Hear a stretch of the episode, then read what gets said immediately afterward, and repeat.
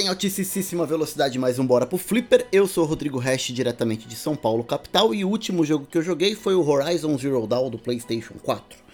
E é engraçado, né? Porque o Horizon Zero Dawn foi um jogo que eu comecei a jogar o ano retrasado, ainda no PlayStation 4. Eu joguei por algumas horas, acho que duas ou três horas, mas foi um jogo que acabou não clicando comigo, eu acabei dropando ele, desisti de jogar depois de poucas horas. Com a chegada do PlayStation 5 agora e o anúncio da continuação do Horizon, eu decidi que eu deveria dar mais uma chance para o jogo.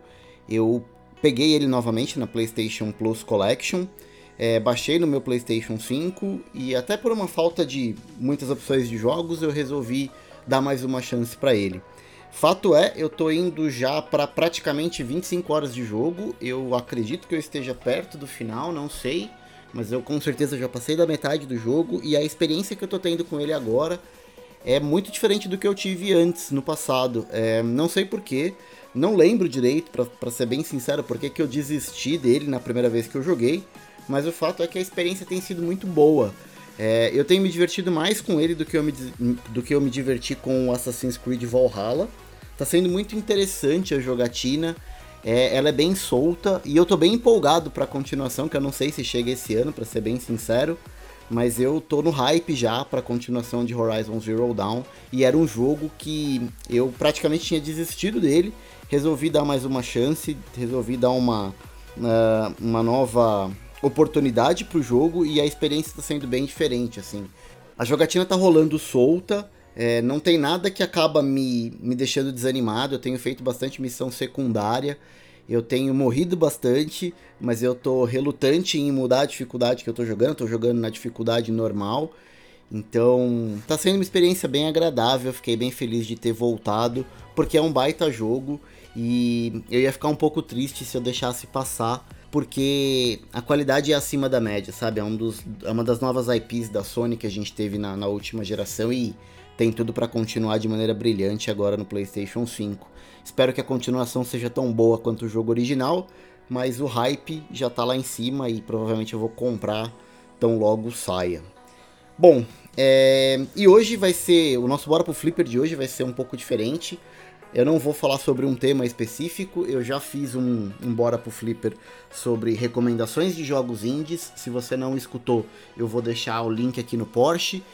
E, bom, vai ser um cast de indicação hoje. E eu decidi que eu vou escolher um jogo de cada console de 8 bits que eu tive é, na, nas gerações passadas. Então eu vou, eu escolhi um jogo para recomendar do Atari 2600, eu escolhi um jogo para recomendar do Master System e eu achei um jogo para recomendar do Nintendinho, do NES. Então três consoles de 8 bits, três recomendações não são jogos conhecidos, eu fiz questão de escolher alguns jogos que saem um pouco ali das franquias mais tradicionais.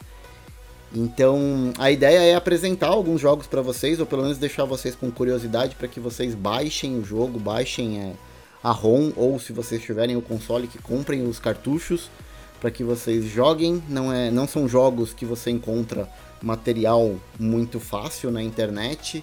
Dois deles, inclusive, eu, eu já produzi um, um tipo de material, eu escrevi o review para o jogo de Atari, que é o Ghost Manor, e eu falei sobre o jogo do Master System, que é o Dragon Crystal, em uma das crônicas que eu publiquei lá no site do Fliperama de Boteco, e também no meu livro de crônicas. E por último, eu vou falar sobre o Gremlins 2 do Nintendinho. E aí, tá curioso? Vamos junto? Bora pro Flipper? Está no ar! Está no ar! O Bora pro Flipper! Uma iniciativa Fliperama de Boteco. Muito bem, pessoal, voltamos da vinheta e o primeiro jogo que a gente vai tratar aqui é do Atari 2600, como eu disse, e o nome do jogo é Ghost Manor, da empresa chamada Shonox. É, não é uma empresa muito, muito, conhecida de quem jogou Atari 2600, são poucos jogos que a gente tem da Shonox, mas são jogos muito bons. E o Ghost Manor, sem dúvida nenhuma, para mim é o melhor deles. É, ele é um jogo um pouco diferente de tudo que a gente já viu no Atari. Primeiro porque ele tem uma trilha sonora, ele toca uma musiquinha no começo bem peculiar. É, ela é bem marcante por conta disso. Ele é um jogo de terror, e ele é um jogo de terror que realmente dá um pouco de medo. Eu tinha medo quando eu era criança. Ele se passa dentro de um cemitério. Na verdade, ele começa dentro de um cemitério, mas ele termina dentro de uma mansão mal assombrada.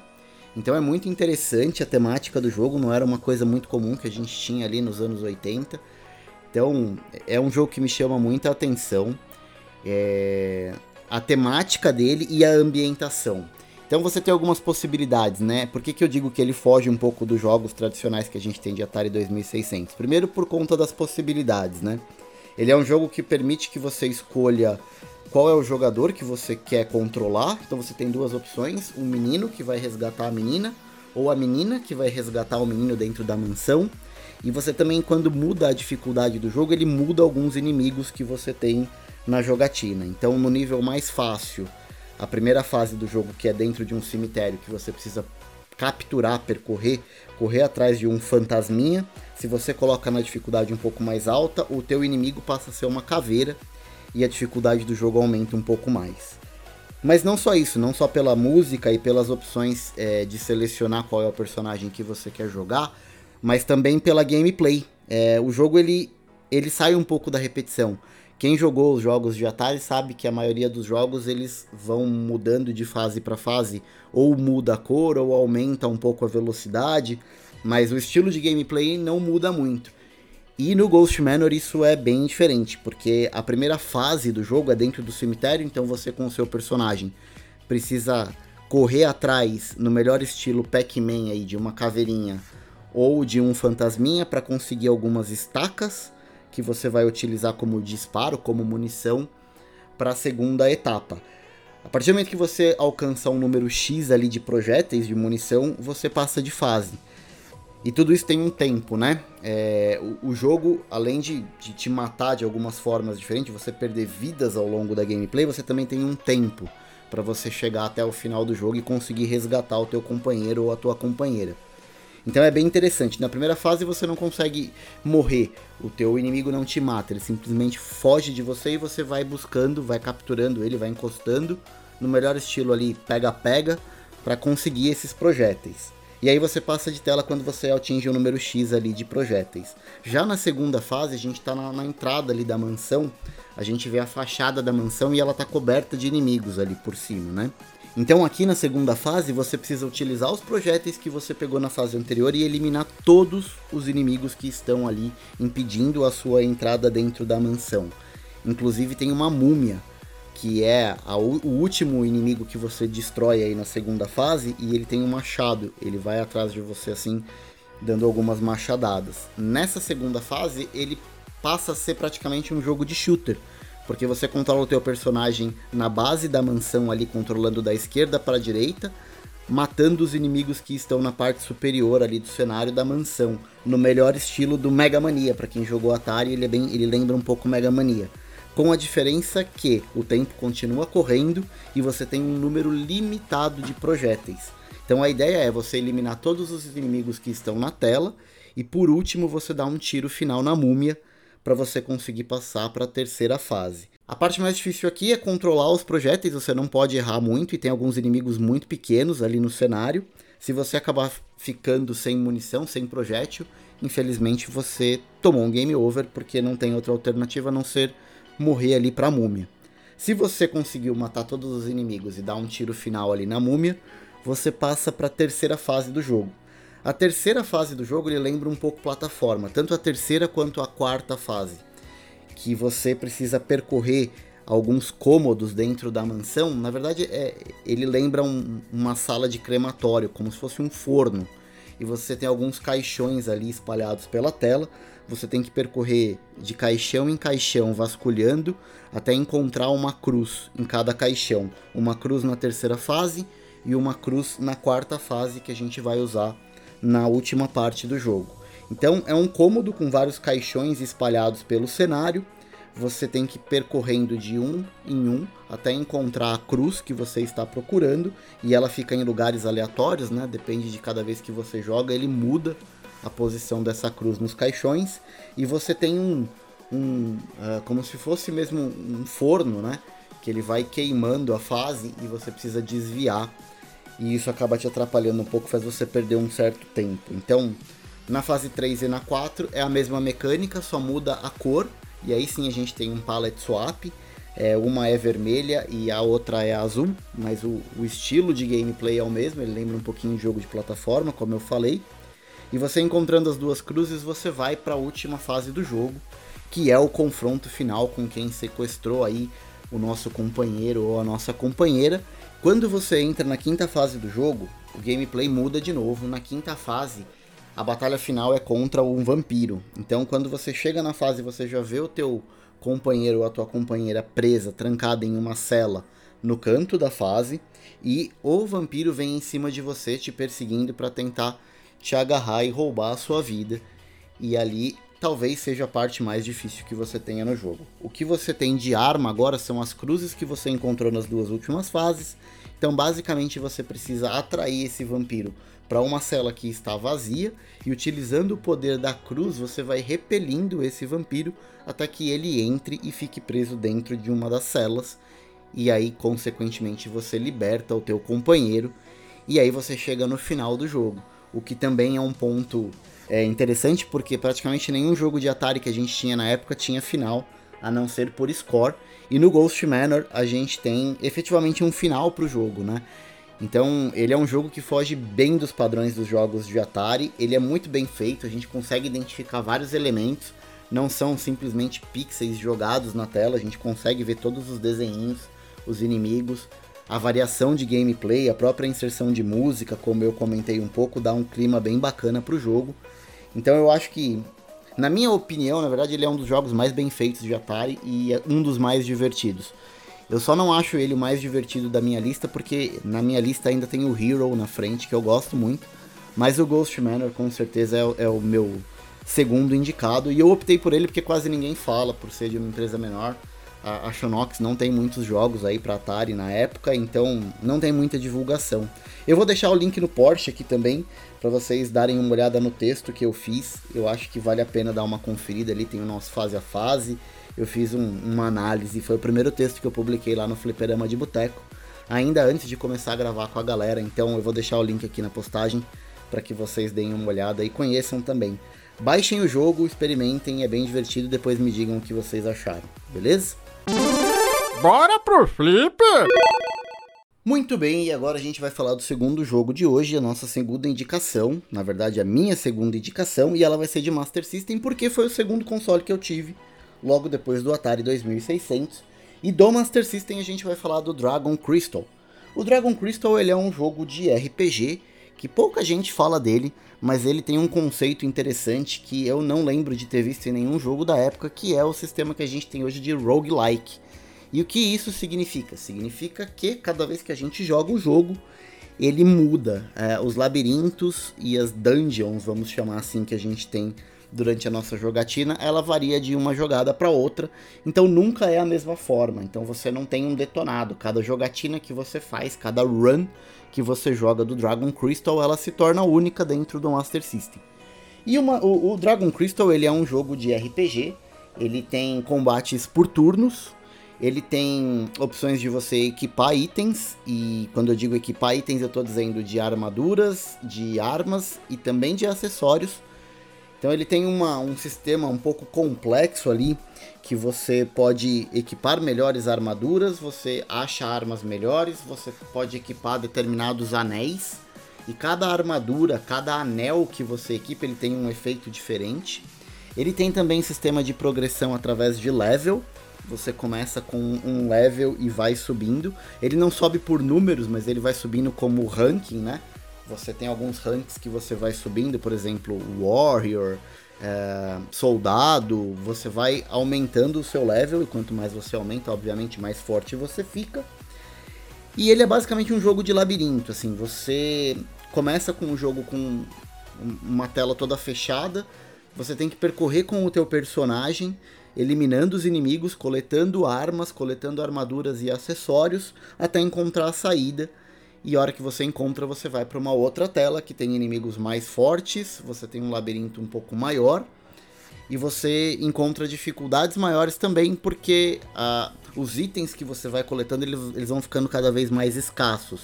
Ele lembra um pouco para quem jogou o Pokémon Mystery Dungeon. Sim, a jogatina dele é bem parecida com Pokémon Mystery Dungeon. Inclusive, não sei se foi uma das inspirações ou não, mas o jogo é bem parecido. E fator de que chama atenção, né? Além de ser é, um jogo de roguelike, que a gente até então, eu particularmente não conhecia nenhum outro jogo roguelike nessa época, é bacana porque as coisas que você vai coletando, os itens que você vai coletando como poções, pergaminhos, anéis, é, cajados, você não sabe o que eles fazem até que você execute, até que você utilize o item. Então de repente você pega uma poção que está escrito assim, ah, é uma poção branca. E você não sabe o que, faz essa poção branca, você só sabe quando efetivamente você usa essa poção. Então, de repente, pode ser uma poção que vai regenerar sua vida, pode ser uma poção que vai te teletransportar para algum outro lugar, ou pode ser uma poção que vai deixar você com status de amaldiçoado, sabe? Então, ele tem um fator surpresa muito grande. Isso não é só com poção, isso acontece também com os itens de armadura, com alguns deles, né? Não são todos, mas é, anéis, os pergaminhos que você lê durante a sua jogatina. Alguns pergaminhos eles podem revelar o mapa completo, outros pergaminhos podem tirar os inimigos do cenário, outros inimigos podem deixar você confuso. Então, assim, os pergaminhos que você vai utilizando durante a jogatina e, e os demais itens, né? É, eles são uma completa surpresa. E não adianta você decorar, ah, a poção branca ela sempre vai fazer isso, porque não é assim depende de uma série de fatores, né? O personagem, por exemplo, ele tem, quando você começa a jogatina, é, o, o enredo é bem simples, na verdade, né? É, você acabou visitando uma loja de antiguidades e quando você abriu e mexeu num livro, você foi transportado para esse mundo aparentemente mágico aí no melhor estilo Caverna do Dragão. E tem um ovo que vai te seguindo nas fases iniciais do jogo conforme você vai andando. E mais para frente você acaba descobrindo quando você vai upando e vai subindo de níveis que esse ovo que te acompanha, na verdade, é um ovo de dragão. E esse ovo acaba chocando e você ganha um dragão de companion de pet para te ajudar durante a jornada. E o objetivo é você encontrar, passar pelos labirintos e encontrar a saída para casa. Mas alguns itens, né? Por que, que eu tô falando do ovo de dragão e do dragão que acaba chocando? Porque tem alguns itens que só fazem efeito se você já tiver chocado o ovo de dragão. Tem alguns itens que só vai fazer efeito se você tiver com a vida muito baixa. Tem itens que vai fazer um determinado efeito se você tiver alcançado um determinado level. Então é muito importante você jogar o jogo várias vezes para você ter uma ideia do que cada item faz, de qual é o melhor equipamento que você precisa adotar. É, mas assim, cada jogatina é uma surpresa. Ele é um jogo bem facinho de jogar, ele é muito simples. Ele é um jogo de 2 megabits para o Master System, ele não tem gráficos assim excelentes, nada disso. A trilha sonora dele é bacaninha, mas também não é nada de outro mundo, mas ela é bem marcante. É, a grande sacada do Dragon Crystal é porque ele é um jogo diferente a cada vez que você joga, né? Eu, quando era moleque, eu gostava muito de jogar com um caderninho do lado e eu ia anotando cada poção, cada cajado, cada pergaminho que eu utilizava, o que que fazia, o que que aquele item fez naquela partida. Porque nas próximas partidas, quando eu topasse com o item daquele, eu tinha possibilidade de ter uma informação, ou pelo menos saber mais ou menos o que, que ele fazia. Então, por exemplo, eu sabia que não era uma boa ideia nunca tomar uma poção preta, porque ou ela ia me dar dano, ou ela ia me deixar confuso, enfim. E a mesma coisa com anéis. É, eu sabia que eu não poderia utilizar ou equipar um anel preto, porque normalmente os anéis pretos iam me deixar com status de é, amaldiçoado. Então era interessante, eu, eu, tinha um livrinho, como se fosse o meu guia, que eu ia jogando e eu ia anotando. É, como eu falei, né? Os itens nem sempre fazem as mesmas coisas. Mas eu tinha ali algumas anotações que, quando eu tava em apuros, eu falava, meu, será que eu uso esse item ou não? Aí eu dava uma olhada, ah, essa poção branca. Teve uma vez que ela melhorou minha vida, teve uma outra vez que ela me subiu um nível, só que teve uma vez que ela me ferrou. E aí, normalmente ela me ajuda ou ela me atrapalha? Devo usar ou não devo usar? Assim, era bem interessante, eu gostava muito de jogar Dragon Crystal. E é um jogo que eu até hoje jogo. Toda vez que eu vou revisitar o Master System, eu acabo revisitando Dragon Crystal. Assim como Ghost Manor, eu também tive o cartucho na época. E me marcou demais, assim, foi um cartucho que eu peguei sem ter a mínima ideia de qual jogo era. Eu pedi de aniversário para minha avó e minha avó me deu. E foi bem divertido é, descobrir o, que, que era esse cartucho. Né? No começo eu estranhei um pouco, porque era bem diferente de tudo que eu tinha jogado já pro Master System. Torci um pouco o nariz no começo, mas meu, eu acabei me apaixonando pelo jogo. E toda vez que eu pego o meu, meu emuladorzinho aqui, o meu RS97 que eu comentei no cast passado, é, eu abro o Dragon Crystal e, e começo a jogar. Postei inclusive uma foto jogando Dragon Crystal esses dias aí. Então fica aqui minha segunda recomendação. É um jogo que pouca gente fala do Master System, mas eu acho que é um jogo que tem um grande potencial. Tem que jogar ele com a cabeça aberta. Ele é um jogo fora dos padrões do Master System. Ele não tem nada de tradicional, mas ele é um jogo muito divertido. Então essa é a minha recomendação para vocês do Master System. Baixem ou comprem o cartucho e joguem Dragon Crystal. Ei, meu filho, aperta o botão aí, ó. E por último, a gente vai falar do Nintendinho, que foi o terceiro console que eu tive depois do Master System. Tive o Atari, Master System e por último um Turbo Game da CCE. E eu aluguei muito. Esse, esse especificamente eu não tive o cartucho. Eu aluguei muito perto de casa, numa locadora que chamava Dica Video.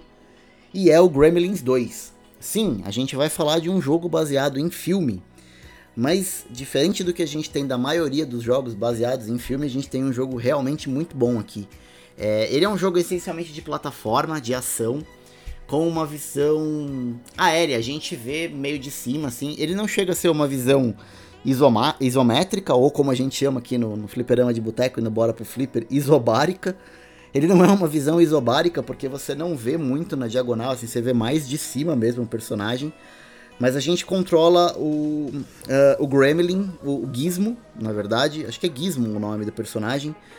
E ele passa por alguns cenários domésticos, encontrando outros Gremlins, mas ele é essencialmente um jogo de plataforma e de ação. O que muda do tradicional é que a gente ah, tem a visão não mais a visão lateral, como a gente tem no Super Mario, mas a visão de cima. Ele lembra um pouco o que a gente viu em Zelda. É, no que eu estou dizendo no quesito de câmera, tá? Mas o, o, jogo é bem diferente. A gente praticamente não tem elementos de RPG, a gente simplesmente tem elementos de plataforma vistos de cima. Mas o que eu acho interessante nesse jogo é porque o Gizmo ele é pequenininho, né? Então tudo que ele acaba encontrando acaba virando uma arma para ele. Por exemplo, ele encontra um palito de fósforo, aquilo vira uma arma para ele. É, ele arremessa alguns clipes de papel e isso é a arma dele. E ele não tem inimigos humanos, né? Os inimigos que a gente encontra durante, o, os durante as fases do jogo são os próprios Gremlins, mas aqueles Gremlins mais evoluídos, Gremlins do mal. É, e é interessante porque a gente tem alguns conceitos que hoje são comuns nos jogos, mas que naquela época estava começando a engatinhar, que são as lojas de itens, né? Pra gente comprar itens no jogo. Eu lembro que a gente tinha no Alex Kid Miracle World, que a gente podia comprar alguns itens, e nesse aqui é a mesma coisa. A gente pode comprar vida, a gente pode comprar armas, a gente tem algumas opções aí que você encontra durante a jogatina. A grande sacada desse jogo é que as fases eles vão ficando cada vez maiores, né? é, de distância que o gizmo tem que percorrer e ela vai abrindo caminhos diferentes.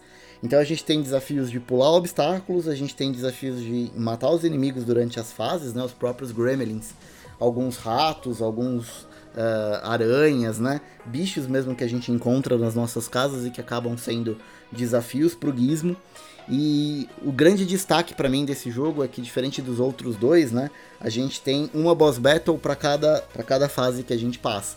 Então sempre quando a gente passa uma determinada fase, a gente tem uma batalha contra um chefe, contra um gremlin, e é um pouco mais difícil. E a variedade que a gente tem de inimigos, né? Cada, cada gremlin ela ataca de um jeito, tem um poder diferente, e é bem bacana. E esse jogo ele tem algumas, não muitas, mas ele tem algumas cutscenes entre uma, uma tela e outra. Mas ele é um jogo muito viciante, porque eu acho que o, charme dele é justamente a perspectiva da câmera e também da gente ver as coisas tudo maiores no cenário, porque como o Gizmo é pequenininho, o cenário ele é desenhado para parecer de repente uma casa gigante, assim, sabe? Então eu, eu acho bacana a gente ter esse tipo de perspectiva nos jogos.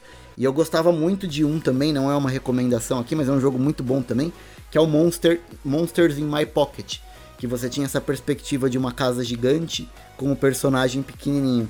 E isso acaba me chamando muita atenção. Eu gosto desse tipo de pegada nos jogos. E o Gremlins 2, né, como eu falei, ele é baseado no excelente filme que é homônimo ao jogo e vale muito a pena. Apesar de ser um filme de jogo, ele é um filme de jogo muito bom. Ele não conta essencialmente a história do filme, ele tem algumas passagens ali, mas ele tem muita liberdade criativa para para apresentar coisas novas, gremlins novos. Então eu acho que vale muito a pena ver o filme se você não viu. É um filme um pouco datado, mas ele é, ele é bem divertido ainda para ver com a molecada. E se você gosta da franquia, se você gosta do, dos Gremlins, eu acho que é um, um baita jogo para você pegar aí pro seu Nintendinho. Na época ele não fez muito sucesso. ou pelo menos eu não lembro da molecada que estudava comigo, enfim, dos meus amigos falarem muito desse jogo, mas era um jogo que eu aluguei várias e várias vezes, porque eu me divertia muito jogando. E, inclusive saiu algumas matérias é, dele em revistas, tinha até um detonado em uma das revistas que eu tinha e era por ali que eu jogava. Eu me divertia bastante porque eu, eu sempre gostei de jogos de plataforma, né? E o controle do Gizmo nesse jogo é muito bacana, é muito divertido. Enfim, é, essa é a minha terceira recomendação, a última de hoje. Eu espero que pelo menos vocês tenham é, descoberto ou, ou, ou, ficado com vontade de jogar pelo menos um dos três jogos. É, que tenha sido uma surpresa para vocês. Não sei se vocês conheciam todos eles, mas acredito que pelo menos um deles deve ter sido novidade para vocês, principalmente o Ghost Manor, por ser um jogo mais antigo e pouco conhecido do, do Atari 2600. Eu gostaria muito que vocês experimentassem, pelo menos um deles. Se puder experimentar todos, melhor ainda. Mas experimentem. E o nosso cast vai ficando por aqui, mas eu gostaria de ouvir o feedback de vocês. Se vocês gostam desse cast de pegada de indicação, um pouco falando da minha experiência com, com os jogos que eu joguei, que eu acho bacana recomendar para vocês. Se vocês jogarem, por favor, me digam, ou no grupo do Telegram, ou no, nos comentários da postagem. Digam se vocês jogaram, o que vocês acharam, se vocês gostaram ou não. É difícil eu saber porque eu sempre falo com o filtro da nostalgia, né? Porque são jogos que eu joguei na época e que na época me divertiram e que hoje ainda me divertem. Mas talvez eu não sei se eu não ter jogado na época, não tivesse essa ligação emocional que eu tenho com esses jogos, se seriam tão divertidos. Então é, é sempre bom ouvir de vocês que não conheciam e que experimentaram. É, esse jogo do, do Gremlins 2, especificamente, ele é bem difícil, ele não é um jogo fácil. Então, se estiver jogando no emulador, utilizem sim a opção de save state. Sejam felizes. E eu espero que vocês gostem e me digam o que acharam. O nosso bate-papo não para por aqui. A gente continua nas redes sociais. Me sigam lá no Twitter, Instagram, no Facebook. Sigam a página do Fliperama de Boteco também. Acessem o nosso site. Vamos continuar nossa comunicação, nosso bate-papo. E por último, meu pedido de sempre, compartilhem a palavra, indiquem o Fliperama de Boteco e o Bora pro Flipper para algum amigo de vocês que também gosta de videogame. E eu tenho certeza que a nossa a legião, a nossa família de ouvintes vai aumentar cada vez mais e a gente vai estar tá mais animado e mais empolgado para produzir material para vocês. Eu vou ficando por aqui, se tudo der certo, a gente se vê no próximo Bora pro Flipper. Valeu, falou e eu fui!